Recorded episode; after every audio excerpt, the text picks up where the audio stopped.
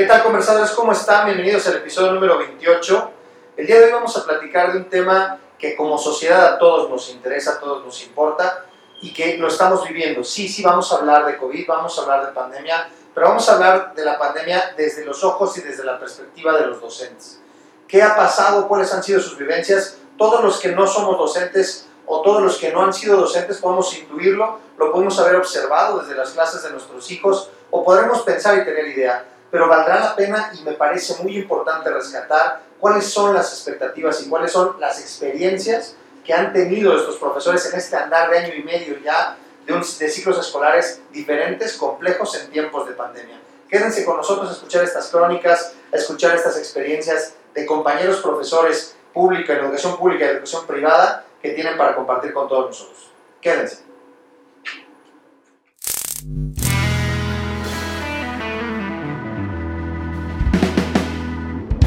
Esto es El Conversatorio con Luis García desde Mercado Casavieja, Metepec. Bienvenidos.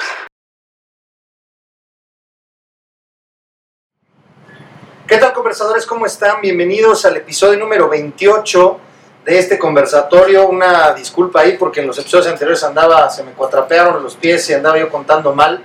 Eh, ya estamos en el 28, ahora sí ya, ya me corrigieron y estoy bien. Estamos en el episodio número 28 de este proyecto que nació hace poco y que gracias a todos ustedes y a sus conversaciones, comentarios, a la participación de nuestros queridos invitados siempre se van enriqueciendo conversaciones y vamos avanzando. Eh, quiero agradecer también, por supuesto, siempre Mercado Casa Vieja, nuestro primer patrocinador, y Camané Coaching, que se sumó a los patrocinadores. Y eh, pues el día de hoy vamos a platicar de algo eh, importante que estamos justo en el momento de, bueno, habría que hablarlo todo el tiempo, pero me parece que es un, un momento preciso, un momento importante. Estamos ya a, puertas de, iniciar otro periodo, otro ciclo escolar eh, más, un nuevo ciclo escolar. Y para platicar el día de hoy quiero que, que hablemos de una perspectiva importante. Me interesa, conversadores, conversadoras, que nos llevemos todos, eh, que nutramos nuestra perspectiva, que ampliemos el contexto. Se habla de la pandemia desde la óptica, por supuesto, de lo que a lo mejor algunos de los que somos padres de familia vemos en casa, es decir, nuestros hijos. Eh, por supuesto, de la perspectiva del padre, de los padres de familia, por supuesto, de la perspectiva del gobierno, los mensajes que se dicen que si sí regresamos, no regresamos, que si no me importa lo que sea, pero regresamos, etcétera, etcétera. Pero me parece que hay una voz muy importante que no escuchamos tan seguido y que es la voz del profesor. Y que me encantaría que en este episodio pudiéramos hacer un recuento eh, de, de, estas experiencias, de estos crecimientos, de estas anécdotas que se han venido pasando.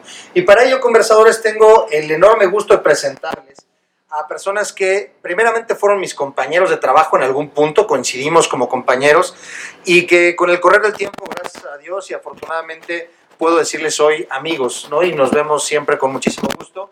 Voy a empezar primero las damas. Adriana Méndez. Adri, bienvenida. Muchas gracias. Al contrario, Jessica Guerra. Muchas gracias, un honor estar aquí mi queridísimo Alonso Reichó. Muchas gracias Luis, un gusto estar aquí. Muy, muy bien. El francés es lo tuyo. Sí, ¿verdad? Sí, exactamente.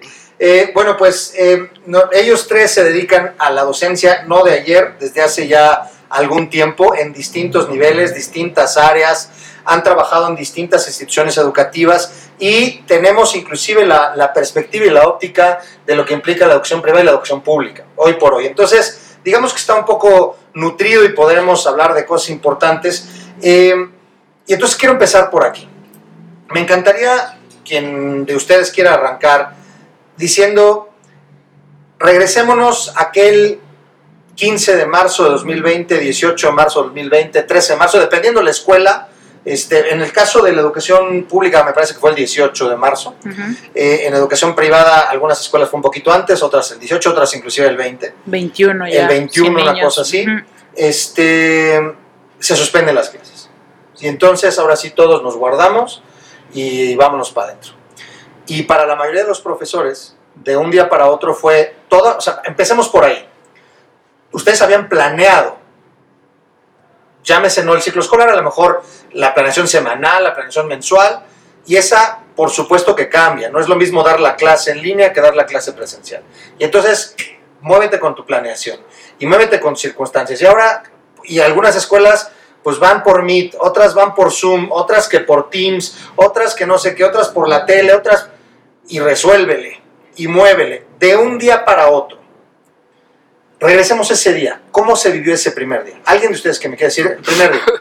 Pues mira, muy chistoso porque ese primer día de repente aparecen las noticias, no, oigan, este, se van a suspender clases y pues pensamos que se suspendían una semana, ¿no? Ya así muy pesimistas dijimos, pues yo creo que 15, ¿no? O sea, no creo que te vayas más de 15 días. Entonces, pues dejamos literal, no sé, la lonchera, el, dejamos cosas en un locker, ¿no? Esperando regresar dentro de 15 días. Eh, teníamos creo que el referente más cercano que fue la influenza y dijimos, ay, o sea, ya la brincamos dos semanas cuando mucho estamos de regreso. Y se juntaba con Semana Santa, entonces... Se juntaba, exactamente, como que dijimos, pues está bien, a los niños, oigan, pues llévense dos, tres libretas, ¿no? O sea, como que pensamos, nunca más bien nos imaginamos hasta dónde se iba a ir este show, ¿no? O sea, entonces, de entrada, pues muy chistoso porque ¿qué hacemos? Dejen trabajo. O sea, todavía ni se vislumbraba ni Zoom, ni Meet, ni. O sea, no habían aparecido. O sea, todos estábamos todavía con una incertidumbre de. Veníamos de un puente, me acuerdo perfecto. Entonces, así como, ah, qué rico, otra semana. O sea, en realidad sí, como que dijimos, pues igual y no está tan feo el alto, ¿no? Entonces, muchas escuelas, al menos donde yo laboro, como que se dieron ese colchón, se junta con Semana Santa y ahí sí voltea a la escuela particular en este caso y dice, oigan, auxilio, o sea, necesitamos arrancar, no sabemos cómo, no sabemos cómo le vamos a hacer, pero necesitamos arrancar hoy, señores, ¿no? Entonces vamos a las escuelas, en mi caso, a repartir todo, porque entonces ya se hablaba de un no regresar, entonces pues sálvese quien pueda, pues tu estuche, llegamos a las escuelas, no, no sé, no sé mis compañeros, pero fue impactante, ¿sabes? Porque todo estaba como, como lo habíamos dejado anteriormente, y de alguna manera u otra, pues guarda, pues ¿qué guardas? Este es de Juanito, este es de Petrita, y así fuimos repartiendo las cosas. El papá fue, entregamos material, y a partir de ahí las escuelas dijeron, pues hay que transmitir. Ah, no, empezamos grabándonos videos. Terrible, terrible. Decíamos, es que no me sale, duraban cuatro o cinco horas grabando un video con el teléfono. No teníamos otras herramientas. Bueno, a lo mejor en mi escuela teníamos el iPad, la compu, pero no le sabíamos. O sea, sabíamos a lo mejor pues por Facebook o por el WhatsApp, pero un video para un chico, como que no sabíamos hacia dónde iba a ser. Entonces empezamos a grabar videos, se dieron cuenta que no era suficiente y dijeron, ay, ¿quién no ha hecho una videollamada por Zoom? y entonces horrible porque nos lanzaron sin las licencias. Entonces, cada 40, minutos. Las clases duraban 40 minutos. Duraban 40 minutos porque salía un letrerito que te decía su tiempo se acaba. ¿No? Entonces, se suspendía. estábamos muy poco frente a la computadora. Al menos nosotros transmitíamos dos veces por semana, más o menos una hora pero empezó a venirse una, una bola de nieve pues muy grande porque entonces el papá dijo, oigan, pues yo estoy pagando. Para una hora. Y la escuela también volvió y nos dijo, oigan, ¿qué onda si le estamos pagando? Entonces empezamos a hacer ese ajuste.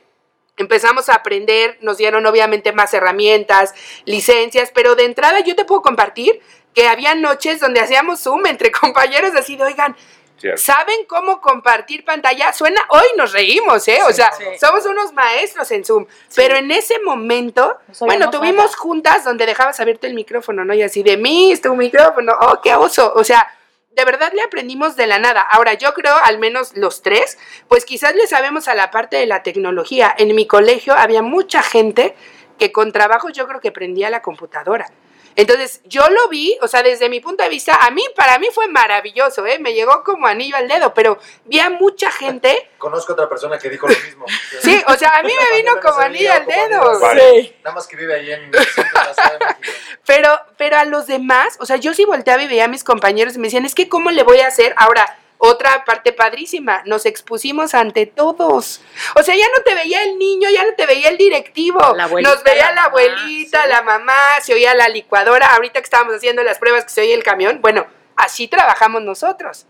Y a veces se te olvida apagar el micrófono al niño y escuchas, ¿no? Juanito, voy al Oxxo. Y entonces ya te echas el chiste, oye, tráeme unas papas, ¿no? O sea... tu mamá que un café. Que de hecho teníamos que hablar que la intimidad no solamente fue de los maestros. O sea, nosotros también entramos a las casas de los niños, algo que antes era impensable. O sea, veíamos la realidad de los niños, veíamos la realidad de las familias y eso pues también fue algo ajeno, algo que nosotros no estábamos tampoco preparados. Hablando de lo que decía Adri, justamente esta esta incertidumbre, sin duda que fue de menos a más. sin temor a equivocarme, nosotros pensábamos, según la maestra Elbester, teníamos el antecedente de la fiebre H1N1 Una HH8. 33. Entonces, este antecedente inmediato nos decía que íbamos a estar 15 días. Y realmente nunca eh, nos fuimos preparando para este momento. Y sin duda que esta avalancha fue de menos a más, de menos a más. Y cuando todo mundo nos dimos cuenta de la gravedad, nos, dimos, nos pusimos realmente las manos, a la, las manos a la obra. ¿Por qué? Porque se puso la institución en la que trabajas, el maestro y el papá. Sí. Y por supuesto que hablamos ahorita de que el niño es el centro de la educación. Sin duda que sí, o sea, todo mundo gira.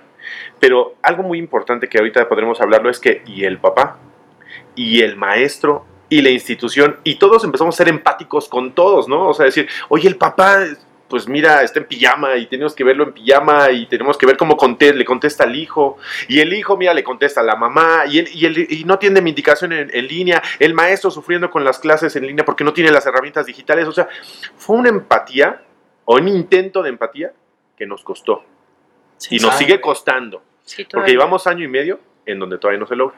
Claro. Y quieres saber cómo, ahorita lo estamos viviendo.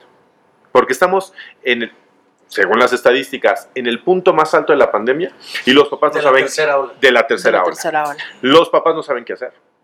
Las instituciones no saben qué hacer. El gobierno no sabe qué hacer y los que estamos en medio Sí, somos los maestros. nosotros. Porque los maestros no sabemos realmente lo que tenemos que hacer. Si depend- de nosotros dependiera, nos decimos, por Zoom, no, lo- no, no depende de nosotros escoger la plataforma. Estrategias didácticas, la que yo quiera, no es así. La estructura de cómo voy a funcionar eh, con, mis, con mis alumnos o cómo, a qué- cuánto tiempo le voy a dar, tampoco depende de nosotros. Claro, no me dejarás mentir. O sea, a ver, la primera instrucción que nos dieron es quiten sus salones, montenlos en su En casa. su casa. Pues sí. qué padre, ¿no? Dijimos, oye, pues igual y puede estar cómodo. ¿Y ahora qué creen? O sea, ya se volvieron unos maestros en el Zoom, ya le dominan, ¿qué creen? Ahora recojan sus cosas y, Y vámonos a las colegio. escuelas. Que también ¿no? ese es un proceso. En, en- en- por ejemplo, es me salgo, entonces me adapto, me empieza un proceso de adaptación, dejo ese proceso, me, ya me adapté aquí y ahora es arranca otra vez, Otra vez. y va de nuevo. ¿Cómo se está viviendo esa parte? Nosotros, bueno, casi muy parecido a lo que comenta Adri, estoy de acuerdo con los dos. Yo sí creo que perdí algo, una palabra que para mí ha sido la más fuerte en esta pandemia. Dejaron de ser mis cómplices, mis alumnos, ¿no? Éramos cómplices en el salón, esa intimidad en el salón, esas pláticas, eso contarnos cosas o el chiste entre clase y clase, se perdió. Porque a ellos les daba pena, porque estaban sus papás atrás Sí, o sus papás enfrente, y entonces dejamos de platicarnos cosas, o de repente que me decían, oye, mi No y tal. No, claro, no, no, claro. Jesús, No. esa maestra. No, no, no, no eran impropias, rutina, pero con claro, echarnos burlas con los equipos Sí, de sí, fútbol, o a mí que me gusta el base, o la carrilla así entre los niños y yo, entonces de pronto era, no me van a decir nada ni yo a ellos porque está su mamá oyendo y les da pena, ¿no? O sea, ¿por qué te llevas así con la mis chistes o cosas que podríamos hacer en el salón de alguna situación que se diera? Se perdió. Esa parte de la complicidad, sí estoy de acuerdo. Nos metimos a sus casas, pero también ellos se metieron a las de Sí, nosotros, claro. ¿no? Entonces, al principio sí fue así. ah, mis instrucciones fueron, haz videos, grábate. Entonces, yo un día lo que hice, tengo un hijo adolescente adulto y le dije, ¿me enseñas a hacer un video en iMovie? Es que me dijeron que tenía que usar eso. Y se rió. Y me dijo, ¿y no sabes usarlo? O sea, neta, ¿no sabes usarlo? Le dije, ni siquiera sé qué es iMovie. Entonces cuando lo puse me grabé y luego yo veía aquí abajo, ajá, y eso quedó en inglés. Iba bajando la, la información y me decía, agrégale música o agrégale tal o haz el efecto, haz el corte. Lloré.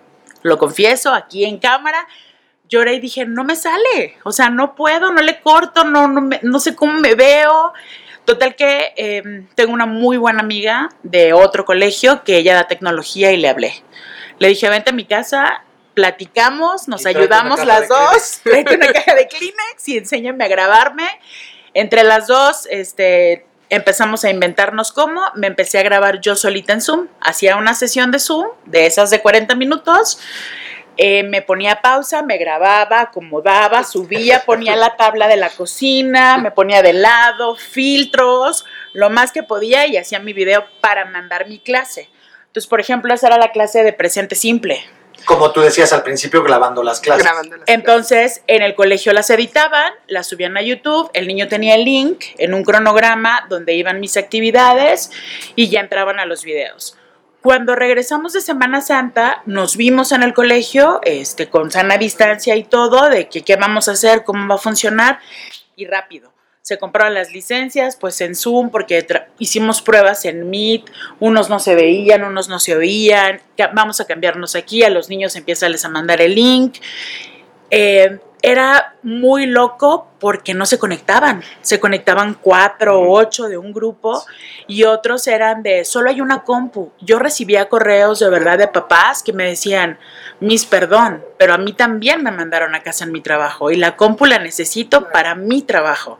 No Oye, que- la- no, sé si, no sé si te pasó que al principio lo- veíamos a los niños tomando clases en la cocina, Sí, en el sí. comedor, y cuando pasa toda esta ola que todos decimos, oigan, pues una, dos, tres nos sumergimos, empezaron los papás a diseñar mis respetos, ¿eh? Sí. Espacios para que los chicos tomaran clases. Dosificaban, los, dosificaron los, los dispo- dispositivos. claro. O No, sea, y Santa tú Claus preescolar trajo vas con el celular, porque ahorita Sí, tú, no- tú necesitas secundaria, vas con la computadora. Tú primaria, el iPad. Pero empezaron a dosificar. Sí, y el celular. Y, y do- y dosificaron espacios, porque bien tienes razón. O sea, el papá dice, oigan, estoy en junta, y yo ya sabes, ¡eh, venga, el ánimo, échele! Entonces el papá como que Sí. decía, Miss, qué padre tu clase, ¿no? O sea, a mí también me dijeron eso, trabajar. Miss, es que gritas mucho. Sí.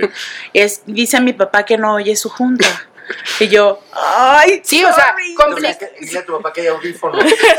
o sea, com- complicado, ¿estás de acuerdo? Porque al Muy final, complicado. te voy a ser bien sincera, digo, yo creo que cada quien en, en su área, este, pues tenemos una personalidad, ¿no? Y, y la verdad es que sí creo que somos como actores, entonces lo mismo te paras, bailas, aplaudes, porque no sé si les pasó, pero volteabas del otro lado y decías, bueno, ¿qué se sentirá? Al menos mis niños tenían 10 años en ese entonces, y yo decía, ¿Qué sentirán de estar en un horario godín? Porque además las escuelas dijimos, pues vamos a poner horarios godines, ¿no? Entonces, de 8 a 2 de la tarde decías, pues por lo menos que sea ameno para él. Sí. Claro. Pero pues al papá sí le tocaba, ¿no? Y ahora, y ahora todos. Y entonces pasaba la mamá atrás y yo, señora, a ver, ¿qué está haciendo ahí atrás? O sea, tenías que, de verdad, Con la cesta de la ropa. Sí. o sea, imagínate, imagínate dentro de un salón lo difícil que es captar la atención de los lo chavos. es, lo es. Ahora imagínate Allá. donde el niño tiene el, el videojuego, porque a veces veías ojitos que nada más brincaban, no te estaba viendo, estaba jugando en otra página, Sí. este, la licuadora, todos esos eh, eh, como externos. Ese es un factor. Ese es uno. Yo te diría un segundo. Porque el primer factor efectivamente es que hay muchos distractores. Pero el segundo, el segundo también te diría que cuando tú eres responsable de tu sesión, tú eres responsable de tu pedagogía y tu didáctica. Ahora no. Ahora dependías de un papá que no tenía estudios, no era especialista en pedagogía, en didáctica, pero tú para poder evitar estos distractores y poder llegar o que cumpliera los aprendizajes esperados de tu alumno, tenías que depender del papá. No dependía al 100% de ti como es Sí, en un no. aula. Ahora dependías de un tercero. No, estaba más complicado. Yo, yo, yo quiero resaltar bueno, todo lo que están diciendo. Por supuesto que primero lo viví como papá, o sea, es decir, lo observé en mis hijos. Y, y bueno, pues, trabajé muchos años en escuela, sé perfectamente lo que me están hablando. Ahorita lo que decía Jess de, de- de que perdimos cierta intimidad, ¿no? cierta eh, eh, complicidad del aula. Eh, yo siempre, toda la vida, no sé qué piensen ustedes, conversadoras, conversadores, a quien aprovecho para que se sumen a la conversación, dejen ahí sus comentarios, se suscriban al canal. Eh, estas las somos clases abiertas, que a mí siempre me han caído en las muelas, Sí, porque me también. parece una representación teatral, ¿no? O sea, vas a ver algo que no es cierto que así se da. O sea, ¿por qué? Porque el estudiante no se comporta así. O sea, si tú, tú metes en un salón, en un espacio, a 5, a 10, a 15 papás, el estudiante no se comporta así. Ya nada más de entrada, los, los que sus papás están ahí. Sí, se cohibe. loco, si, no está, si no está mi papá, a lo mejor me puedo ir un poco de largo, siempre y cuando no esté la que sé que es amiga de mi mamá. Entonces ella va a ir y va a decir, entonces yo otra vez. Le bajo. Segundo, el profesor, dicen él, pues me va a ver la mamá y va a decir que tal, o, "Ah, ya sé que aquella me trae en salsa porque no sé cuándo, entonces el profesor también está así. Y si bien, Juanito, y bien, es mecánico, es Claro. espantoso. Bueno, pues eso que es mecánico y espantoso se volvió Diario. Día a día. cotidiano Así es. cotidiano. Y a ver, yo quisiera ahora preguntarles, supe, bueno, inclusive hasta me llegó, me tocó verlo, pues, ¿no? En, en una sesión por ahí de alguno de mis hijos, no voy a decir exactamente cuál, pero alguno de mis hijos que estaba así en clase y de repente la maestra está pues, haciendo su mejor esfuerzo, pues, ¿no? En, en este sentido de, pues te tienes que adaptar no nada más a la parte tecnológica, a lo que ustedes acaban de decir, sino que te tienes que adaptar a estas cuestiones didácticas, pedagógicas, además a soltar y decir, pues bueno, es, o sea, es como si estuvieras dando de la clase, yo decía el otro día, ¿te acuerdas? En una capacitación lo decía, como si tuvieras al auditor permanentemente. No, o sea, ponte a chambear y ten al auditor enfrente. Sí, siempre. A ver, quiero ver quién de ustedes trabaja. Ah, soy el ¿En quién más la vas a regar? Claro. Claro. tres auditores más, no manches, está complicado. Bueno, entonces está así la clase y de repente se escucha, eh, disculpe, mis, Sí, pero es que sí claro. quiero decirle que no sé qué. Sí. Y yo por dentro dije, no es cierto, Ujú. no lo puedo creer. No, claro. Y la señora, sí, según muy educada, ¿no? Me va usted a perdonar, mis, pero es que eso que usted acaba de decir no es correcto porque fíjese que no sé qué, no sé qué, no sé qué, no sé qué. Y además mi princesita, por no sé qué, no sé qué, no sé qué. Y además mi príncipe, no sé qué, no sé qué, no sé qué. Y yo no te lo puedo creer. Y la maestra, ya sabes, así. Lo Gracias, platicamos, señora. mamá, lo platicamos. claro si sí, gusta llamar al colegio Si para, llamar, para pues, sacar una cita, estamos para servirle. ¿Les llegó a suceder algo así? Sí. A mí me pasó apenas, eh, hice un quiz y entonces compartí pantalla para que vi- estuvieran el audio y siempre me tenían que dictar y era eso, ¿no? El confiar. Tú te vas a calificar, lo vamos a ir resolviendo y tú me vas a dictar tu calificación. Que ojo, hay algún paréntesis para los, para- porque luego los papás echamos a perder y esas son eh, intenciones pedagógicas. Es decir, una autoevaluación, una coevaluación tiene una intención pedagógica en términos de desarrollo del estudiante. Claro. Metemos la cuchara y tu intención pedagógica perdió. al caño, ¿no? Sí, y, la parte de la honestidad, ¿no? Por- Porque por si eran cinco, trabajas, o sea, claro. si te decían, tuve tres de cinco, mis, tuve cuatro de cinco, me faltó una. Y no y faltaba entonces repetía el nombre "Tengo de la de niña. cinco, mis". sí, ya sé.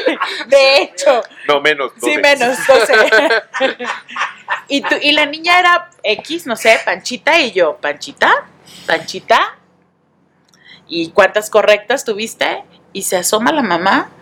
Y la mamá así en cuadro me dice, fue al baño, pero tiene todas bien. Y yo, ok, señora, gracias. Y todos, no es cierto, porque en la 3 dijo no sé qué, entonces no las tiene todas bien. Entonces ellos mismos era como de no está siendo honesto. Y la señora seguía en cuadro con mis otros niños. Entonces yo, señora, ahorita que regrese Panchita, yo platico con ella, gracias. Entonces ya después dije foto y me lo subes a Classroom, hice un grupo y entonces ya me tenían que subir la foto para que ahí ya yo viera los quizzes, ¿no? Porque antes se, se ponía que el Classroom solo lo iba a usar para tareas. Entonces era irte adaptando a eso y luego la abuelita que se asomaba o les Sí. llevaban el licuado, tómate la leche, ándale. Ándale, cómete huevos. Cómete sí. algo aquí rápido en lo que la misa está hablando. Entonces, era, fuimos, o sea, sí fue adaptarnos. Sí, yo estoy muy sorprendida. A lo mejor me voy a brincar a lo que está pasando ahorita, pero creo que tenemos niños con unas grandes, grandes habilidades ahora tecnológicas y me sorprenden, ¿no? Porque a veces yo, por ejemplo, Estoy en mi compu y en la compu normalmente abro la sesión de Zoom y en el iPad busco otras cosas o comparto. Y un día, por X o Y, no había internet, pero mi iPad sí lo detectaba. Entonces me meto al iPad y le doy compartir pantalla pensando que era como la compu y no pude. Entonces me aparece un botón que decía transmisión, no sé qué. Ellos me dijeron cómo. Ellos me dijeron qué hacer. Mis Jessy, ¿qué te pasa? ¿No sabes usar el iPad? Y yo sí lo sé usar, pero espérenme, o sea, Pero no para dar clase. Ajá, o sea, es Netflix como mi cuadernito aquí. Entonces ya ellos me dijeron cómo, cómo iba a ir enfocando yo la clase, cómo compartiera. Luego llegaron este, los breakout rooms, las salas en grupo de Zoom. Órale, vamos a hacer equipos. Recórrete todo el equipo. Cuando regresaba, el primer equipo no había hecho nada porque ya se habían peleado. Recibía correos de la mamá. Es que puso a mi bebé con el otro bebé y no se llevan. Miss, cámbiamelo de Oye, a mí equipo. sabes que me decían así de, oye, perdón, ah, porque también perdimos hasta la privacidad en el WhatsApp, ¿no? Sí, o sea, estábamos, sí. Si eso era prohibido en las escuelas, es grupos. el- teníamos, estábamos a- a la- en línea para el momento que el papá decía. Entonces, oye, Adri, mira, no es por ser mala onda, pero fíjate que están jugando en el grupo. Y entonces, de verdad, pues muy políticamente correcta, le decía, no te preocupes. Así funciona en la escuela. Mm. O sea, si ustedes creen que en la escuela todo el tiempo en los equipos el niño trabaja, pues es una mentira. Pero el papá no lo sabe. Pero no, no lo sabe. El sabe, claro. El papá nunca, Pero, nunca llegó a esa intimidad más que en las clases Claro. abiertas. Claro. Pero en las clases abiertas era No, bonito. espérame. Pero, Pues sí, pero es que la clase abierta no es real. pero el papá sí lo sabe, nada más no se acuerda. Pero el papá, claro, o sea, to- todos los papás estaban todo el tiempo así. Bien, no son robots. Pero prefieres tener amnesia en ese aspecto. Ah, sí, bueno. claro. La verdad, es más cómodo tener No te amnesia. conviene. Ahora, yo, yo sí estoy de acuerdo contigo en esta parte de, y fíjate que ahorita Luis que comentas, algo de, siempre hemos llevado cinco años intentando alejarnos de la parte tradicional. Sí. Y la naturaleza humana es perfecta. Y la naturaleza educativa nos dijo, ahí te va. ¿Por qué? Porque algo que queríamos alejarnos desde hace muchísimo tiempo de la educación tradicional, maestro, necesitas alejarte ya de ser tradicional, ya no es opcional. Tuvimos que hacerlo y el papá también se tuvo que cambiar y todos tuvimos que cambiar. Entonces, ya no era opcional de que queríamos este, ser, los mandamás estando enfrente Claro. y a que aprendieras. No, teníamos que hacer todas estas herramientas, todas Sí. estas, estas estrategias y no fue opcional. Entonces, híjole, todo eso que hablamos, la verdad es un poquito muy complicado Oye, para pero- entender. Todas las posturas. te voy a dar un ejemplo clarísimo donde espero que, que la gente que nos ve no se nos vaya encima. Pero un día se me ocurrió en una charla de maestros decirle, oigan, ¿ustedes no han notado que los cuadernos es algo obsoleto? Bueno, mira, así a la yugur, o sea, ¿cómo te Educación atreves? Educación Y entonces, fíjate, Exacto. o sea, ¿cuál es, es mi punto de vista, obviamente? Llevo año y medio sin revisarlos. O sea, es una realidad. Estoy no confiando ciegamente en que el niño está trabajando. O sea, digo, no es que diga, ah, pues cada quien juegue o haga lo que quiera. O sea, ¿sabes qué? Lo único que te pido es que trabajes. Ahora, ¿quién va a estudiar de ahí? Yo mis, ah, pues entonces hazlo lo mejor que puedas. Porque de repente nos decían, es que el niño sabe que no los revisas. Entonces ponnos en la pantalla. ¿Tú crees que alcanzábamos a ver, o sea, desde el Sí, Zoom, el cuaderno. el cuaderno de cada niño? Eh, ¿Se O ve sea. A lo y que ojo, voy con- tienes 20 alumnos en bar. Claro, claro. Vete a eso- por gobierno y los- son 45. Exacto, Oye, si es que pero- están en línea. Claro. Pero a lo que voy con esa reflexión es, a ver, sí estoy de acuerdo en que el niño, claro que tiene que trabajar, claro que tiene que cuidar la letra y todo, pero ¿saben? O sea, si llevamos año y medio así, no es lo principal. O sea, ese es como mi punto. Claro, me mandaban fotos y entonces yo decía, ¿tú crees que puedo revisar cada una de las fotos que me envían? O sea, se volvió un requisito más, por así decirlo.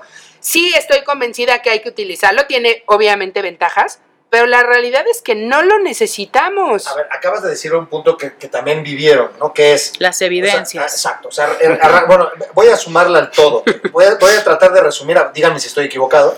Un día dentro de la pandemia para un profesor regular, pues de primaria, secundaria, preescolar, preparatoria tal vez, no sé universidad, pero tú, tú también estás en universidad, entonces podrás decir estoy equivocado. Entonces te levantas en la mañana, entonces pues revisas que esté pegado tu, tu salón este, en tu recámara, comedor, sala, donde lo hayas adaptado te conectas. Tienes que estar antes para dejar entrar a los chavitos, dependiendo de la plataforma, pero para dejar entrar a los chavitos. Estás antes, entonces digamos que estás cuarto para las 8, 10 para las 8. Mm. Dejes entrar a los chavitos, ¿no? Y entonces ya que están los chavitos y entran, entran los chavos, tienes clase de 7 a 8, de 7 a 11, de 7 a 10 y luego tu El segundo lunch, turno, el ajá. lunch, lo que fuera. Termina eso y había algunos días que junta, Ujú. ¿no? Con el directivo, la orientadora, el tal, para retroalimentación, que era para ustedes también súper importante. Y para las directrices que las escuelas iban tomando, para los directivos también fue un proceso súper extenuante Sí. porque era toma de decisiones, Todos los y toma de cambios. decisiones y toma de decisiones con los concebidos riesgos, este, pues prácticamente con información que se venía dando poco a poco, ¿no? O, o, a la- o sea, salía luego, luego. Entonces terminaba la junta. Entonces, pues ya, ahora sí, a comer, el asunto, pues mi propia vida, ¿no? Eh, Mm, ya no. este, maestros o maestras que, pues pa- este, padres de familia también, los hijos, atiéndele tal, haz de comer, ¿no? Pon la ropa, ya. Empieza a hacer tu planeación para la siguiente clase. Y empiezan a llegar WhatsApps de dos bandos o de tres bandos. Los directivos, ¿saben qué? Mejor esto así. Compañeros profesores, oye, ya hiciste esto, ya viste el otro, ¿cómo ves esto? Y padres de familia, ¿no? Oye, perdón, espero no sean tan impertinente, 11 de la noche, ¿no? Pero es que fíjate que mi hijo estuvo sufriendo con la tarea y no pudo, Sí. no sé qué, no sé qué, no sé qué. Y entonces es mensaje, mensaje, mensaje, mensaje. Correos. Tu día se fue y eran las 10 de la noche y otra vez para el siguiente día y otra vez para el siguiente día y otra vez para el siguiente día. Fue algo que no se notó mucho, pero se nos duplicó el trabajo. En todos los sentidos. Se no, no, no se notó mucho, me refiero, para los papás a lo mejor o para los niños. Pero ya para nosotros es que en la tarde era ver, a lo mejor autoevaluarte en qué la habías regado, ¿no? Hoy compartí un video que encontré en YouTube con algunas estrategias y estaba padre, pero no, mejor me voy a poner a buscar esto y alguien me recomendó una página donde ya hay fichas interactivas, se las puedes mandar por correo, órale, las voy a probar. Pero entonces en esa tarde que te sentabas a probar ya se te iba una hora, dos horas, ¿no? Perdiste vida social que bueno, estábamos en pandemia, no tendría que haber tanta vida social, pero al final, no sé, sentarte a platicar con Yo alguien. creo que más bien vida personal. Bueno, ¿no? vida O sea, personal, como que, como que se, o sea, invadió completamente nuestros horarios, bien decías tú. De repente así, perdón, sabemos que no es hora de escribirles, pero, ¿no? Entonces de repente dices, bueno, sabemos que no era hora de escribirnos, pero Tus tiempos dejaron Sí, de ser sí, tuyos. sí, porque ahora ya deben tuyos. de los papás, de actualización, de preparación. Y no sé ustedes, pero yo tuve sumitis. Es decir, juntas que siempre nos han gustado a los maestros, juntas de dos horas, cuando el punto puede ser de 10 minutos. Ah. Y para todo hubo junta O de podría Zoom, haber junta de venido- Zoom, junta de Zoom, y hasta Oye, tenías como cinco O podría códigos. haber venido por WhatsApp, ¿no? o sea, de repente chistoso porque esos medios que nos abrumaron en algún momento decías, ¿para qué nos echamos la hora de junta? Ahora, también complicado porque llevábamos conectados de 8 a 2 de la tarde, a veces sin alguna clase extra que de verdad ya te duelen las piernas y junta a las dos y media. Exacto. No inventes. O sea, ya, ya, ya de repente ves, no sé si también les pasó al inicio, pues como era una novedad del Zoom, ay, hay que hacer Zoom de cuates y entonces todo el Sí, mundo hicimos. Y un- fiestas de Zoom, ¿no? Fiestas de Zoom. Sí. Y llegó un momento, no sé si les pasó, pero a mí no me hablaran. Bueno, llegó un momento en que mis mensajes de texto dejé de escribir. O sea, la gente me decía, ¿por qué ya no escribes? ¿Estás bien? ¿No? Y yo, no, no estoy bien. O sea, ya no quiero escribir. Nos- yo ya me fui a pura nota de voz. Porque llegó un momento en que nos saturó y nos saturó y decíamos, por favor, tecnología, Ya no. ya no. Claro. Sí, sí. Yo, yo creo que esa, esa parte también está eh, fuerte y marcada. Yo quisiera preguntarles ahora, hablamos hace rato de los papás, esta parte de que así como ustedes, digamos que invadieron la privacidad y la intimidad de los hogares de los niños y les tocó ver a, a la mamá con el cesto de la ropa, al papá en pijama, shalala, y también fue del otro lado, y papás o mamás que, a ver, mis, no sé qué, les tocaron papás propositivos, es decir, papás que dijeran, sí. a lo mejor no en clase, no interrumpiendo la clase, pero sí mandando el mensaje, este, Miss, me encontré, o profe, me encontré esta aplicación, igual y por ahí le puede funcionar, oiga, este, pensé en esto, es decir, cosas que pudieran allanarles o alivianarles. ¿Sabes dónde lo noté yo? Algún día, no sé si te suene, lo escuché con un, un amigo que da conferencias y decía que era muy chistoso porque este, este triángulo, escuela, papás y maestros, se rompió, ¿no? O sea, dijeron los papás, oigan, pues yo pago, son todos tuyos, llévatelos. Y lo que yo me encontré fue que nos volvimos como a encontrar, como que dijimos, ay, ¿dónde habían estado? Vecino, Papá, vecino, vecino", ¿no? Y yo me llevé una sorpresa súper grata. La verdad es que también yo tuve oportunidad de repetir generación, que nunca me había pasado. Es la primera vez que repito También. una generación. Y te puedo decir que, que a lo mejor, no recuerdo ahorita, ¿eh? algo que haya sido como, a- como que me ayudara en la clase, pero sentí muchas veces más el cobijo de mis papás que de la misma institución en la que trabajo. O sea, el papá sí de un mensaje, oye Adri, te escucho ronca, ¿te sientes bien? Ay, no, ¿qué crees? Fíjate, X, ¿no? Oye, escuché que está ahí tu hijo, ¿todo bien? ¿Te podemos ayudar? Eh, no faltaron en mi casa. Sí. te soy sincera, flores, galletas.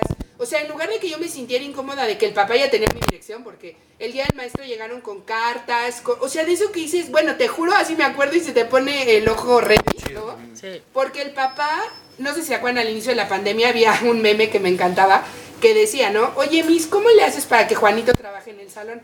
Porque en casa no quiere trabajar y entonces el maestro se voltea y le dice, ay, qué raro, si en la escuela trabajaba muy bien. Entonces, Lo que te contestaban antes, ¿no? Sí. Entonces, ¿sabes qué? Fue muy padre porque el papá, a pesar de que, de que vio todo eso, o sea, cuando se sentaba y decía, ¿cómo le hace? O sea, pobre mujer, por más que aplaude, por más que estos no pelan, ¿no?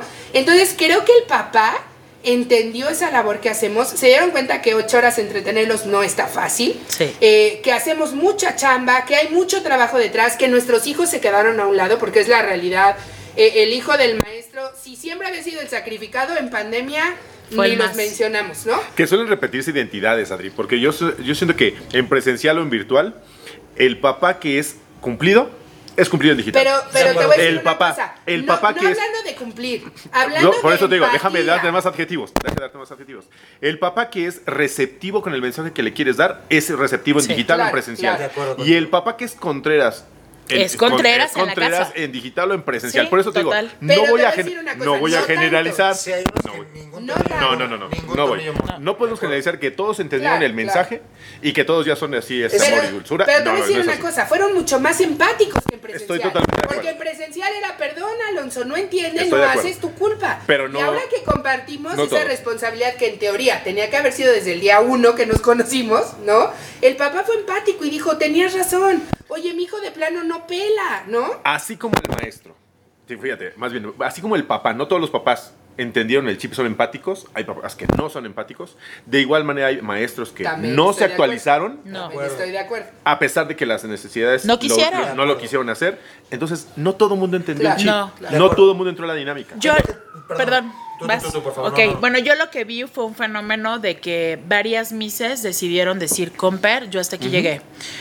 A Hasta mí al principio, incluso. de renunciar, sí, a eso me refiero, de renunciar. Al principio me asustó, porque como yo veía que sí estaba pasando algo en mi lado emocional y no me sentía tan feliz de estar en línea y no me sentía de que de pronto la, la tecnología me estuviera rebasando o sentirme tan frustrada porque a lo mejor en una clase no había funcionado mi planeación. Sí tuve papás muy empáticos, sí tuve detallitos muy lindos, cartas, este, chats de los mismos niños, te amo, te adoro, te quiero mucho.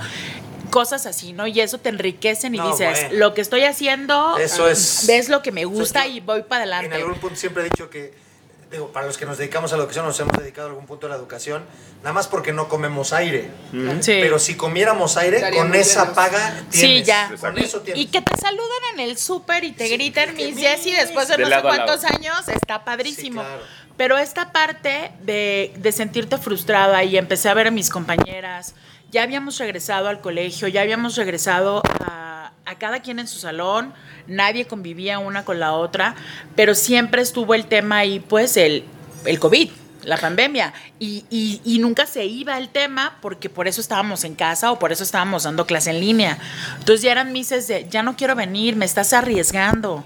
Deja quedarme en mi casa porque en mi casa están mis hijos, está mi esposo que ya no va a trabajar. Y entonces era como una lucha de, no, pero es que aquí en el salón te va a ver el niño, se va a sentir más identificado ya te fuiste a tu casa, sí, pero acá estás más cómoda, el internet no va a fallar, yo aquí te respaldo, yo soy tu institución y te voy a respaldar para que tengas internet. Y hubo mises que dijeron, compra. Sí.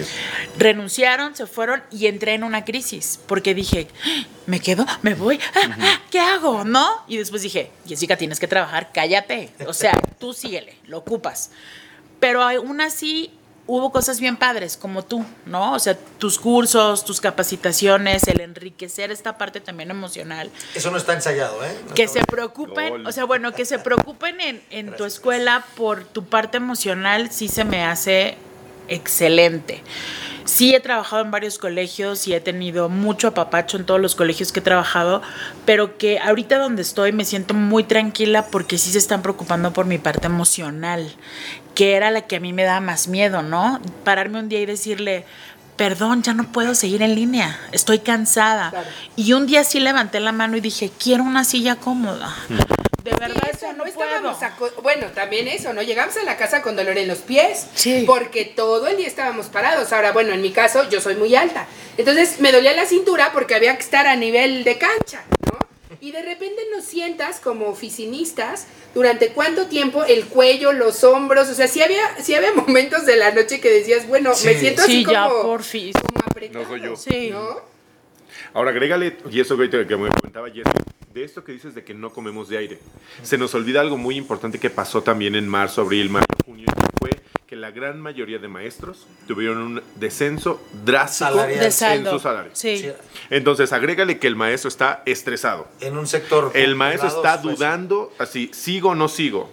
Y luego, aparte de que estás acostumbrado a tener un pago mensual de X cantidad, y de repente dicen, ¿sabes qué? Por necesidades institucionales ahora va a ser la mitad o tres cuartas partes, te pone más No, no, no, es que fue- más digo, eh, el, el tema es obviamente mucho más complejo, ¿no? Sí, Si- claro. Si hemos estado ahorita hablando de cosas sumamente complejas. Eh, hablamos de datos, ¿no? Por ejemplo, no, recientemente veía una publicación de Forbes en donde daba el resultado del ciclo escolar que recién termina. Cercano al 34% de las escuelas privadas del Cerraron. país cerraron. Cerraron. sí. 34% de las escuelas privadas. Y entonces, hoy por hoy siguen funcionando el resto de las escuelas privadas. Y esos profesores no están trabajando. Y no todos esos profesores se iban a quedar sin chamba, ¿me explico? Es decir, eran profesores entregados que hicieron, que le hicieron, shalala. Otras, es- unas escuelas que, que por, la, por temas de supervivencia dijeron, pues, o sea, el papá se quedó sin chamba, o al papá le cortaron en la mitad del salario, entonces el papá, pues, como y pago la renta, ¿no? Porque si no me quedo donde vivir, entonces Claro. pues, no pago la colegiatura. Y entonces, dos, tres meses que, o sea, tienes, normalmente en las escuelas privadas tienes un porcentaje X, ¿no? De, de que es tu, tu este, ay, se me fue la palabra. ¿La matrícula? Ajá, no, de, no, de- de los que no pagan, se me fue Ah, la, ok. la- Cartera vencida. De cartera vencida, gracias. Este, que más o menos va así, pero ahora fueron mucho, muy altos el número de papás que llegaron a tres o cuatro meses o hasta cinco meses sin poder Sí. pagar. Y la escuela dice, bueno, ok, llega un punto en que, pues bueno, iba de Milana, iba de tal, iba de tal, y llega un punto que ya no. Claro. Entonces, Se los llevaron. pues los dos, ¿no? Entonces, a ver, yo ya no puedo poner de la mía, entonces maestro. te quite, que exacto, de mi gente. Y entonces empezaron a, empezaron a quitar gente primero, puestos que en, en ese momento el último que iban a despedir era el profesor. Entonces, puestos que eran que el asistente de tal, que el no sé qué, que la dirección de tal, pues, bye. Sí, gente que no estaba frente. Bye, Sí. bye, ¿no? Entonces me quedo con los operativos y otros bye. Este, gente de, de seguridad, De gente de Mantenimiento. mantenimiento, De mantenimiento. y tendencia, Así bye. Se Sistemas. fueron, sistem- Bueno, sistemas no tanto No, porque ese era. se- No, porque era se nuestro fueron apoyo. muchos, se fueron muchos de ahí. Entonces quedaron otros. Pero fíjense, y dicho todo esto, me parece, quiero rescatar una palabra de la que se ha venido diciendo y me parece muy importante, que me parece, dentro de todas las cosas que, que creo son de ganancia en términos de lo que ya pasamos y falta por, por venir, pero me parece que es, ya traemos en las bolsas como una buena ganancia, es esto que decías al principio de la parte de la empatía que eso se dio un- o uno o dos o cinco pasos adelante de una posición em- empática de recuperar ese triángulo virtuoso educativo, padre de familia, escuela, estudiante, este, eh, entendiéndose la escuela, por supuesto, el profesor, directivos, en donde se voltearon a ver unos a otros y se empezaron a reconocer la labor de uno del otro. Y, y se dieron cuenta de que la operación misma los había puesto de espaldas y entonces nada más estábamos diciendo el cúmulo de padres de familia, ah, es que los profesores no sé qué, los profesores, ah, es que los padres de familia, los directivos, es que los papás, y así todos, y los chavos, es que los otros. y- De hecho, hubo un meme que decía, y nos van a pagar el, el sueldo de los maestros, o el día del maestro nos van a dar el regalo a nosotros. O sea, te juro que yo los veía y decía, ¿neta? Claro, pero fue, o sea, fue Exacto. al inicio cuando decían, Sí. ah, es que claro, yo tengo que estar sentada aquí con él las ocho horas. Y cuando empezaron a ver el comportamiento, la dinámica que tú hacías, fue cuando el papá sí volteó y dijo, no, pues. Ese meme, sea, ese meme sí. fue de los papás sí. Contreras que digo que no van a cambiar. Claro. Claro, Pero también, claro. por ejemplo, hace rato tú decías, profesores que dijeron, ya, déjame irme a mi casa.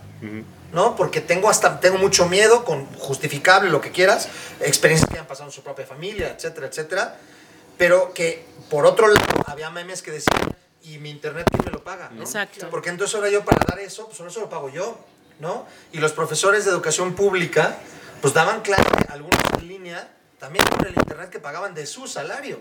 Y entonces todo tiene siempre dos perspectivas. Entonces, yo lo que quisiera aquí plantear desde esta parte que me parece muy importante, de, de la empatía, en el que todos nos volteamos a ver y creo comenzamos a reconocer. No, no creo que haya un reconocimiento pleno todavía, pero creo que empezamos a reconocer. Yo quisiera hacerles una pregunta. Ya hablamos de papás hacia ustedes, ustedes hacia papás también, que me parece muy importante. Así como también tú dices de los papás, hay profesores que son constructivos, hay, profe- hay profesores que son contrarios, que dicen, el papá no sé qué, y el papá me vale gorro Y no va a cambiar. y no va a cambiar, y el- Sí. ¿no? Entre ustedes, porque también en el propio gremio está el profesor de que yo mis clases y hágale como quieran y yo no sé qué, y esto de repente hubo profesores que decían, oh, tú lo que lo dijiste hace rato, ¿no? Le hablaba a mi amiga que es muy buena para acá, échame la mano. De repente también los profesores empezaron a notar esa parte empática. Em- ¿Qué empezaron a notar ustedes entre profesores? Yo sí. Yo en, en particular sí, digo, pues yo creo que sí, como un 70% de mis amigas son mises. de varios colegios y a todas creo que les he aprendido algo en este tiempo, ya sea por WhatsApp o en tu página. Debo de resaltar ¿Cuál que me he página? robado Esa, cosas. ahí va, me ganaste la que Ahora, sigue, pero muy bien, muy dinos bien. cuál es tu página. Es salte del cuadrito. Salte del cuadrito. No te oí, ¿cómo se llama? Salte del cuadrito. Salte del cuadrito. En Salta del Cuadrito, que, que estoy ahí gracias a algunas compañeras de otro colegio, eh, he encontrado estrategias de repente que juegos para Zoom y pásalas y las pasamos por WhatsApp y se las prestas a otra amiga y haces cosas, sobre todo con niños, porque había que hacer eso, ¿no? Yo esa parte le agradezco infinito. No me topé bueno, adentro de la escuela sí, pero afuera no. O sea, no me topé con nadie que dijera, no, no sé cómo, no sé cómo ayudarte. Pero sí estuvo Es tu padre. perro y tú lo bañas. Sí, pero sí estuvo padre porque fui, sí fue compartir apps. Eh, yo la verdad hubo palabras como Kahoot, quiz, eh, etcétera, Educaplay, que antes yo etc. decía, ¿qué es eso? Y no, pero eso está padrísimo. Dije, Jessica, actualízate, Yo creo por que Dios. volvimos, nos volvimos como el, el salvavidas del de al lado, ¿no? Cada quien tenía que sacar su talento. Todos aportábamos. O sea, Sí. a ver, bueno, tú eres bueno para esto de la educación física, no manches, ¿qué hago? Es que mira, ahí están desesperados, pum, ahí te ve el consejo, ¿no? Este, oye, yo soy la de tecnología, o sea, nos volvimos eh, como, como eh, puliendo, o sea, volteamos a ver el talento de cada uno y empezamos a compartir. Yo también Sí. de repente me aventaba asesorías. Así de, ¿qué haces? Ah, es que estoy haciendo un Zoom con fulanita porque no sabe compartir. Sí. Y, o sea, como ayudándonos entre todos. Oye, yo ya probé esto, está bien. Yo tengo una amiga trabajando en Ciudad de México y de repente era, ¿qué noticias nuevas me tienes? Y Entonces, Sí. ¿qué crees? Nos dieron una capacitación y bueno, en lugar de echarme dos horas de capacitación con 10, 15 minutos, podía manejar el programa. Claro. ¿no? Yo tendré que hablarte de dos momentos. A ver. Este año y medio, que sí, sí, coincido plenamente con Jess y con Adri, de que todos aportábamos y todos así de, ¿tú qué tienes? Ah, esa no me la esa la había, dámela. Y ahora yo te comparto esta, dámela. Y era muy padre. Esto fue este año y medio de aprendizaje. Yo creo que en este momento esto está detenido. Ahorita el maestro está más preocupado, eh, más por su integridad, Sí. que por la parte de compartir conocimientos. Sí. Ahorita estamos viviendo un momento muy complicado. Te digo, yo te puedo decir que yo trabajo en la parte de gobierno y nos sentimos que nos están enviando al matadero. No tanto porque no queramos ir a dar clases, sino porque no hay estructura.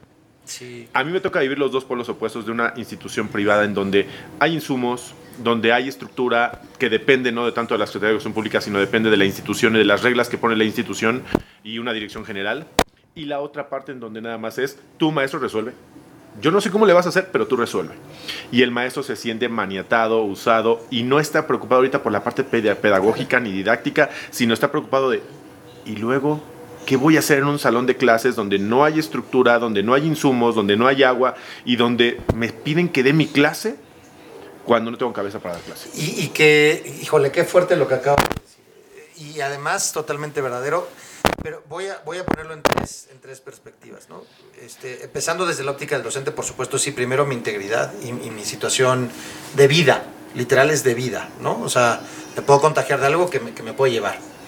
Eh, indistintamente estoy vacunado o no, ya hemos probado, tristemente, que aunque, vamos, la tasa de, de hospitalización bajó un poco, aunque la tasa mortandad bajó un poco comparada con el pico de la segunda ola, este, o sea, si, es más, si se fijan, tenemos los picos de contagios de la segunda ola y de la primera ola, entiéndase diciembre, este, este verano, eh, son altísimos de contagios.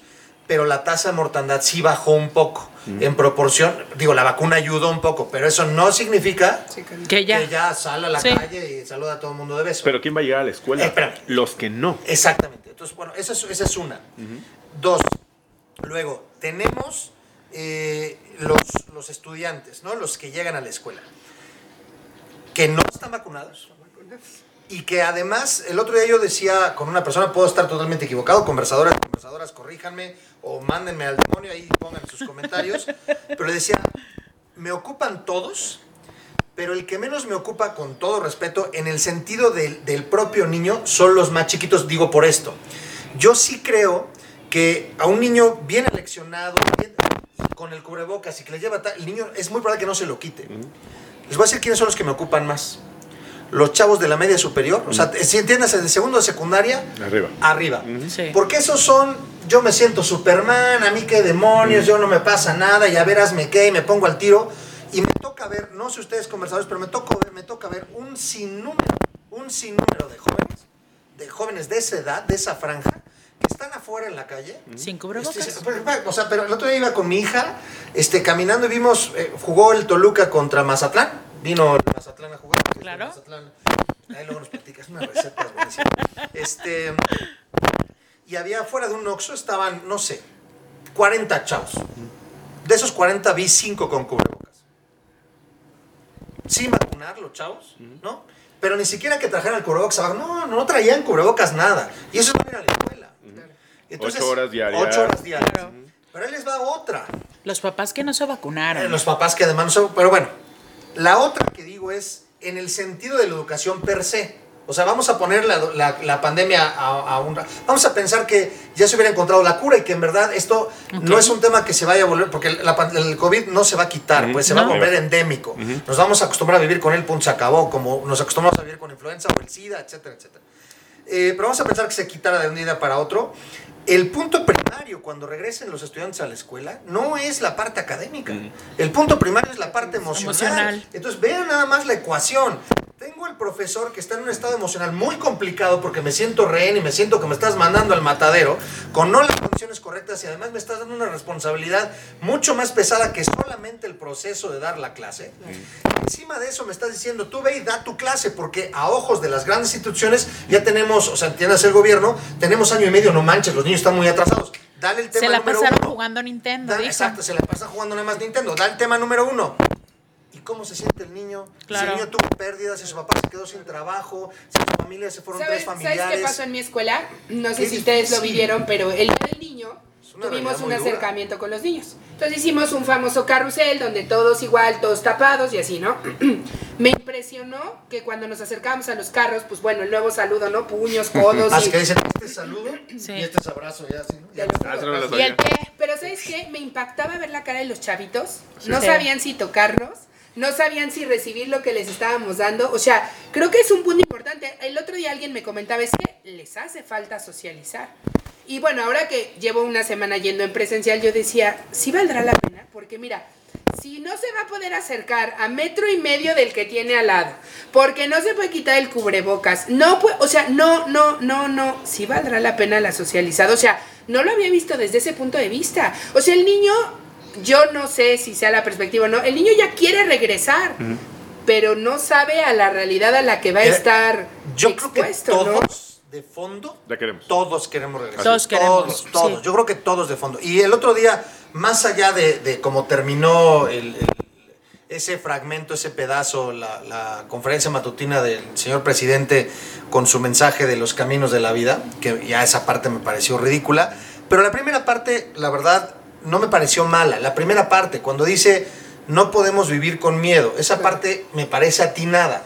Que no hay condición, esa es otra cosa, pues, y que ya cierre con los caminos de la vida, no me friegues, pues, pero, pero tiene razón en ese punto, no podemos vivir con miedo, y mucho menos inculcárselo a los niños. Eso tampoco, pero tampoco se trata de, pues vete como el borras y va al matadero. ¿Qué condiciones das? Pero ahora ya vamos a tener tienes? otra cosa, porque nosotros, bueno, yo ya regresé esta semana con como una prueba. Es un Sí, propedéutico, le llamamos este propedéutico para introducirlos a la nueva plataforma que adquirimos y entonces estamos todos aprendiendo, ¿no? Porque ahora pues vamos a trabajar bajo otros, otras circunstancias y pues debo confesar que hoy eh, me pasó algo muy cómico porque traté de acomodar la compu para que los que están en casa, porque claro que hay papás que dijeron no voy a regresar. Todo se manejó vía encuesta, supongo que también en sus escuelas funcionó. Tu papá cuántos días quieres venir, tu papá cuántos días no quieres venir. La mayoría de Eh, las privadas así están. entonces fueron como bajo estadística, se hicieron este, las gráficas, quién sí, quién no, cuántas horas, siempre sí, siempre no. Y entonces tengo algunos en presencial en el propedéutico ¿Cuántos que tuviste, si estamos. no hoy tuve siete. ¿De cuántos? De, hoy tuve siete de 19. Y en el otro grupo que son 11, solo tuve una. Ok. Ella sufrió mucho, ¿sabes? Claro. Porque ella fue a ver amiguitos y solo me vio a mí. Entonces en la mañana fue como de, ¿tú eres mi miss? Y yo, Además, no se sí, conocían. no. Entonces en lo que jugamos un ratito y de ahí ya conecté a los de Zoom y entonces ya se sintió más involucrada. Eh, no podíamos estar cerca, pero entonces como proyecté el Zoom en la pantalla y ahí hicimos la clase todo muy padre, la bajé a una clase especial, pues en la clase especial el maestro, ella y yo, tan tan. Después de recreo tuve siepe, en el receso cada quien lleva su lunch, se sentaron, pero a mí se me olvidó el Zoom, ¿sabes? Pero eso ya fue después del recreo. Entonces, en lo que estaba yo con los niños dando la instrucción y jiji, jajaja, y unos ya contándome algo, yo quería como que hacer esa onda de, pues de fraternidad, aunque Claro. tenemos eh, unas mamparas y no se pueden eh, Hoy había un tocar ni meme que está la nada. mampara así y le pusieron en el meme, este, ya Las ven cómo son frituras. y la El No, niño que bueno. vende dulces. ¿no? Y también está la tiendita dentro de La cooperativa. Sí, la cooperativa. Sí, yo sí tengo mamparas entre cada mesita, está su sillita y pues están separados. Entonces, volteo y en el Zoom tengo seis manos levantadas, ¿no? Y yo, perdón, él, mis ya si te olvidaste de nosotros. Ya te parecía lo que dijo. Este, ¿qué pasó? Y yo, ¡eh! compartí pantalla, todo. Ay, es este va a ser, este No, va a no, ser no, un a ver, tema. Sirve que el Oxxo nos da patrocinio. Patrocinio, por favor. Cáiganse, Oxxo. Cáiganse. Entonces, de verdad, esa va a ser una. Estar Sí, porque volteando. estás atendiendo en y los dos de acá, escenarios y lo- diferentes. Pero otra vez volvemos a la perspectiva docente. Ojo, hace año y medio éramos docentes, ponle tú, tradicionales, Tradicionales, cotidianos. ok. En año y medio tuvimos que actualizarnos en herramientas digitales. En el Consejo Técnico Gobierno, al ver esta parte de la ac- educación socioemocional, te empezó a hablar de conceptos de resiliencia, de empatía hacia los alumnos. Que debieron y ya- de haber sido toda la vida. Muchísimo, muchísimo tiempo. Pero ahora es el concepto. Ya todos los maestros te manejamos resiliencia y entendemos qué es. Entonces, No son resilientes, pero. Es nuestra palabra pero lo favorita. entendemos. Que ser, sí, claro. Pero Sí, ahora fíjate, yo no sé ustedes, pero en, en mi universidad yo nada más llevé un año de psicología. Y ahora el maestro tiene que ser psicólogo. Sí. De hecho. Sí, no estás no solamente te vas emocional. enfocas a la parte pedagógica y didáctica. Claro. Ahora también tienes que ser psicólogo. Qué bueno que lo mencionas, porque creo que el proceso que ha venido pasando, y quisiera llegar a esta pregunta a partir de lo que. Qué bueno, me diste el pie ni mandado a pedir. Creo que ya el ser docente, el ser profesor, el ser maestra, era algo sumamente grande en términos de peso, en términos de responsabilidad, en términos de impacto. Eh, decían que un buen profesor tenía que ser un buen padre o una buena madre, un buen psicólogo, un buen entrenador, un buen Enfermero, mentor, un buen doctor. Un buen todo. Creo que el espectro ha ido creciendo y ha ido creciendo todavía mucho más, a ser más integral la labor del profesor y, y han venido desarrollando. Entonces yo, yo quisiera, por ejemplo, a manera, para que lo piensen así, lo mar- a, a ver qué se les viene a bote pronto de Alonso antes de la pandemia, Alonso después de la pandemia, Jessica, Adriana antes de la pandemia, después de la pandemia. ¿Qué podrías contestarnos o decirnos ahorita? ¿Qué podrían decirnos ahorita en términos de crecimiento claro, que ustedes tengan muy claro qué descubrieron de ustedes o qué se sorprendieron ustedes mismos de decir, no manches, yo pensé que esto no lo podía hacer y ahora sí lo puedo hacer. Antes no hacía esto y ahora sí lo hago. ¿En, en qué se han dado cuenta hoy que crecieron? Porque que crecieron, como, la, como el grueso de los profesores, salvo aquellos que dijeron, no lo voy a hacer, no lo voy a hacer, no lo voy a hacer, pues bueno, el que se quiso quedar, se quiso quedar. El tren siguió. ¿En qué se, se han dado cuenta hoy que crecieron? Yo le perdí el miedo al público, muy chistoso, porque dirías, ay, siendo maestra, ¿cómo te va a dar pena? Bueno, te pusieron a jugar voleibol porque está lleno y igual miedo al público. Diferente, ¿no? Pero en realidad, esa, por ejemplo, yo sufría mucho en las clases abiertas, porque era exponerme a, ¿no? Entonces yo decía, no, y no me gusta, y cómo me ven, y, o sea, como que me daba terror en realidad, ¿no? O sea, tú ya me veías dentro del salón y decías, pero ni parece que te da miedo. Y me di cuenta durante la pandemia que el estar expuesta no pasaba nada. Entonces siento que crecí impresionante en esa parte. Ya, mira, si transmitimos la clase, si, o sea, me da exactamente igual. O sea, me di cuenta del talento que tenía, o sea, lo sabía, pero como que decía, está mejor el talento atrás de la puerta, ¿no? Como que yo decía, mira, con que mis chavos lo sepan, es más que suficiente. Y sabes, hoy lo descubrí y claro que no, qué bueno, ventilemos todo lo que sabemos, todo lo que hacemos porque vale mucho la pena. De hecho, por eso sacaste ese canal, que es- me parece Así es, fantástico. Es, es así un canal que es. ¿Qué además... se llama cómo? le- Salte, del cuadrito. ¿Cómo? ¿Otra vez? Salte del cuadrito. Es un canal, es un grupo que, un canal que abriste en Facebook. En Facebook. Que me pareció interesantísimo. Recién lo abrías y me, me- me hiciste favor de invitarme para participar en esa comunidad. Que me parece fantástico, profe- compañeros, profesores, madres de familia, inclusive padres de familia, que quieran, búsquenlo, salte del cuadrito, súmense a ese grupo. Lo creó Adriana y es un grupo padrísimo en donde se genera una colaboración padrísima. Claro. Traes conferencistas, traes, aportas cosas. Pues mira, chistoso, vivo, porque padrísimo. de repente yo no quería estar frente a cámara, es una realidad. y por azares del destino el equipo con el que trabajo, yo no puedo, yo no puedo, yo no puedo y dije, oigan, no, no inventen. O sea, yo soy la peor, ¿cómo no? Y entonces conforme han ido pasando las entrevistas, mucha gente hasta me dice, pero ni se ve que te dé ni tantita pena, ¿no? Entonces la comunidad es creada porque yo sí, sí le apuesto esta parte de la educación, sí creo que habemos muchos que valemos la pena, ¿no? Entonces fue como un salvavidas de decir, oigan, a ver, ya estamos aquí, ya nos aventaron, ya, o sea, ¿cómo le hacemos? Y hay gente desde preescolar, privada, pública hasta universidad, donde de repente me encanta ver, digo, eso no lo ve todo el mundo, pero bueno, como administrador veo cómo empiezan a interactuar. El otro día subimos que alguien si buscaba trabajo, si no. Mm. Entonces, como que siento que, que también fue un área de oportunidad de decir, oigan, pues tenemos esto, tenemos las herramientas, usémosla a favor de nosotros, ¿no? O sea, nutramos esta parte del maestro. Yo ahorita que tú decías, esta parte integral, eh, yo creo que también al maestro hay que verlo de esa manera, porque se ve el maestro integral en lo que puede hacer, pero se nos olvida que es papá, que es esposo, que, o sea, se nos olvida esa parte. Que come, que paga que come, que también Exacto, entonces una, fue una forma, te soy sincera ahorita como tú dices, de reconocer, o sea, incluso los invitados que hemos tenido, que ha sido incluso gente famosa, es reconocer esa parte, no voltear y decir, oigan, es que qué fregones, o sea, no cualquiera deja como su trabajo normal, regresa, o sea, la verdad es que creo que que está muy devaluada nuestra profesión, o sea, todos lo sabemos, ¿no? Monetariamente y en muchos otros aspectos. Y yo creo que ahorita fue un buen momento de levantar la voz y decir, perdón, pero yo lo oí en la mañanera, yo no llevo un año y medio sin trabajar, ¿sabes? O sea, no sé otros, pero yo levanto la mano y digo, señores, no, ¿por qué me quieres agregar a mi días en el calendario escolar cuando yo no he perdido un solo día de trabajo? ¿no? Lo que pasa es que habla de dos realidades. Claro, claro. En esa, por tú que trabajas en gobierno está clarísima, y no porque no hayas trabajado en el otro lado, sino, no, lo, lo digo así, lo platicamos cuando estuvo aquí, no me acuerdo qué número de episodio fue, donde estuvo Alejandro Gómez, que es una persona de Guadalajara que está, estuvo eh, presidiendo el capítulo de, de Jalisco de Mexicano Primero. Eh, con datos educativos muy fuertes. Entonces, por ejemplo, del 100% de estudiantes del país, 90% de ellos están en educación pública.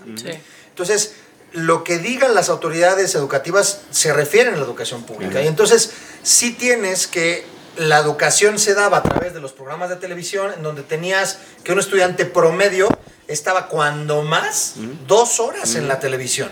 Dos horas. El resto del tiempo, pues a lo mejor se estaba jugando Nintendo. A lo mejor. No todos. En la educación privada, que no todos pudieron pagar, inclusive los que ya estaban ahí, no alcanzaron a, exactamente. claro. Este, y que esa es una preocupación también más de los profesores. Que dicen, muchos de los que estaban en la educación privada ahora buscan refugio acá porque no pueden pagarla ya. Entonces, si esta ya estaba desbordada, ¿qué, va a pasar? Porque, salvo su mejor opinión, yo no vi que en esta pandemia se construyeran 400 planteles nuevos, ¿o sí? No. Entonces, ¿dónde van a caber esos niños? ¿Dónde van a caber esos profesores? También está complicado, ¿no? ¿Tú en qué creciste? ¿En qué crecieron? Ladies first. Ok. Eh, crecí mucho tecnológicamente. Me aplaudo. Ya no me dan miedo los videos. Eh, me volví experta en el Zoom, en no sé qué, y el Classroom. Clases particulares de Zoom. lo que decidan, de, lo que necesiten, aquí estoy.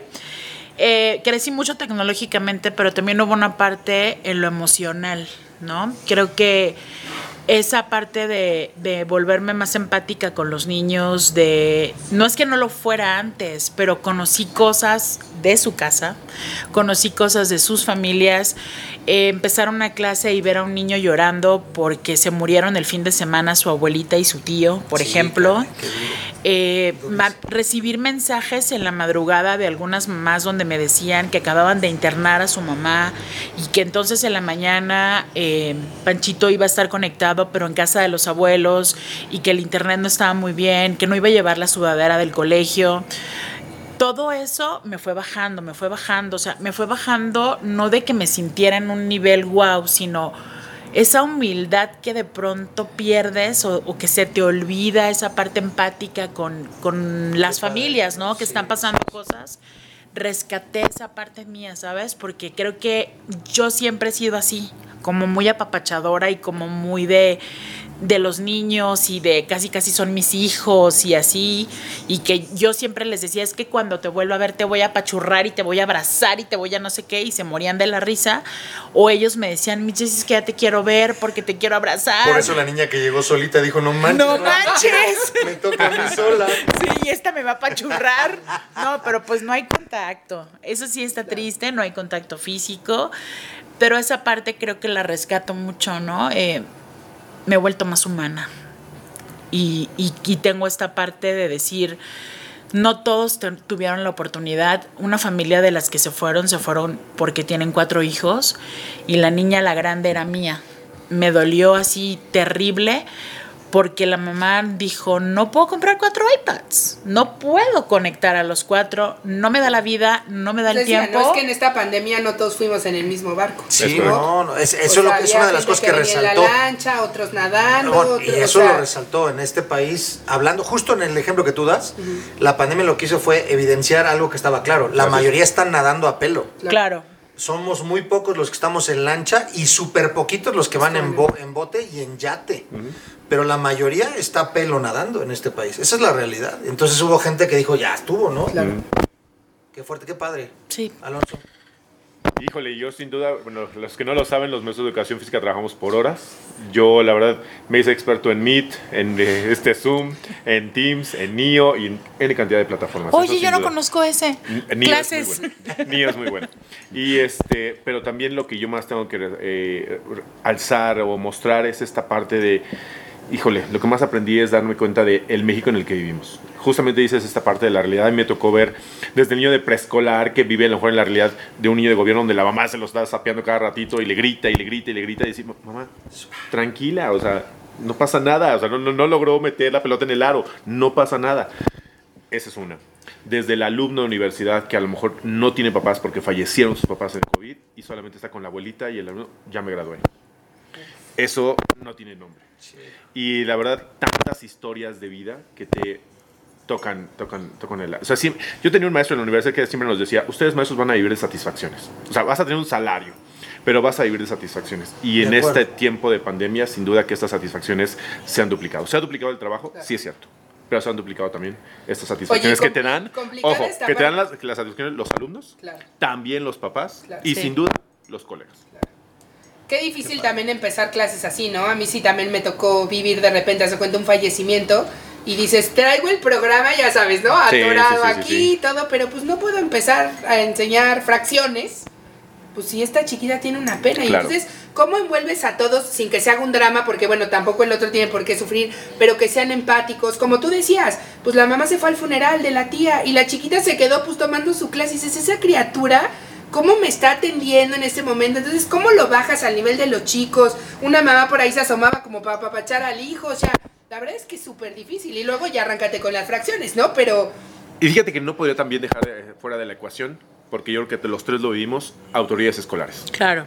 Porque las autoridades, o sea, no son docentes, pero sí hay autoridades escolares que no van a cambiar pero hay autoridades escolares que sí cambiaron y que también son muy empáticas respecto al el trabajo de picar piedra del docente. De acuerdo, yo, yo, yo creo también que en suma, en el balance, es un, ha sido un proceso complejo, sumamente complejo, eh, retador a más mm. no poder. Eh, en uno de los episodios que tuvimos estuvieron por aquí dos colegas de ustedes, de un servidor también, dos directoras de escuela, Ana Lilia y José Duarte, estuvieron aquí en esta misma mesa y decían ambas, ¿no? que este ciclo escolar que empieza el 21-22 es un ciclo que marca un hito en la historia de, del mundo, no nada más de México, porque es un ciclo eh, sin igual, ya sea por cuestiones que sean híbridas, por cuestiones de la carga emocional con el que llegan todos, por las condiciones en las que se van a dar, por los números de personas que ya no van a estar. Eh, y que antes estaban, etcétera, etcétera. O sea, es, es un reto todavía mayúsculo pero si algo sí creo es, es, y he creído toda la vida, y voy a respetar por encima de cualquier otra circunstancia, es la vocación docente. Y esa vocación es... ¿Qué, qué, qué superpoder de Superman y qué el carajo? O sea, la, vocación docente en verdad es algo que a piedra y lodo, eh, alcanzado, con tortícolis, con las circunstancias, ahí está el profesor, ahí esté con el terror de, de qué me va a pasar y me estás mandando al matedero. Ahí van a estar los profesores dando lo mejor de sí para sus, para sus estudiantes. Entonces, yo sí quisiera, eh, a manera de colofón, dejar eh, un, bueno, pues, todo los- lo que ha salido y que espero nutra precisamente en términos de buscar cerrar filas y que se mantenga ese proceso de empatía para que sea toda mayor. Era muy importante tener la perspectiva desde aula, desde el profesor, desde lo que vive el profesor, no nada más desde el padre de familia. El contexto es, es- es, eh, importante. Eh, pero me parece que es todavía momento de cerrar mayores filas, de sumar todos. No es un tema que les toque a los profesores nada más, no es un tema que le toque al padre de familia nada más. Es un tema, lo dije en un episodio y lo sigo diciendo, es un tema que nos toca a todos. Claro. El proceso educativo de un país le toca a todos. A Sí, todos. las líneas educativas las traza un gobierno, las condiciones y ciertos modelos los pone un gobierno. Eh, hay personas, inversionistas, gente de buena fe o que con finalidad de lucro, como quiera, pone una institución educativa y quiere eh, eh, ofrecer estudios. Y hay personas que se contratan por vocación, hay personas que se contratan por dinero y eventualmente terminan encontrando la vocación Ahí, y terminan, en camino. ajá, terminan diciendo, wow, o sea, ya ni me paguen, ¿no? O sea, no lo grita porque capaz que se lo cumplen, pero este, la verdad es que eh, yo de verdad estoy muy agradecido que hayan venido el día de hoy, agradecerles infinitamente lo que han compartido, eh, de verdad estoy muy agradecido con la labor que hacen, eh, felicitarles a nombre de los conversadores y las conversadoras. Yo estoy seguro que ustedes, conversadores, conversadoras, tendrán muchos comentarios y muchas cosas que agregar a, a lo que se acaba de decir el día de hoy, experiencias, anécdotas, profesores, profesoras que también están escuchando, para que la conversación se nutra. De eso se trata este, este programa, de eso se trata este canal, que las conversaciones se amplíen, que la gente se sume y que no se queden, ah, qué padre lo que dijeron y ya, sino que se alimente la conversación para que sea algo permanente y constante. Muchísimas gracias por estar aquí. Gracias a ti, Luis. Gracias a ti, Luis. Conversadores, Saludos a todos. hasta la próxima. Muchísimas gracias por habernos acompañado en esta conversación. Acuérdense de seguirnos en todas nuestras redes sociales para alimentar más futuras conversaciones. Si te gustó este video, no olvides darle like y suscribirte al canal. Hasta la próxima.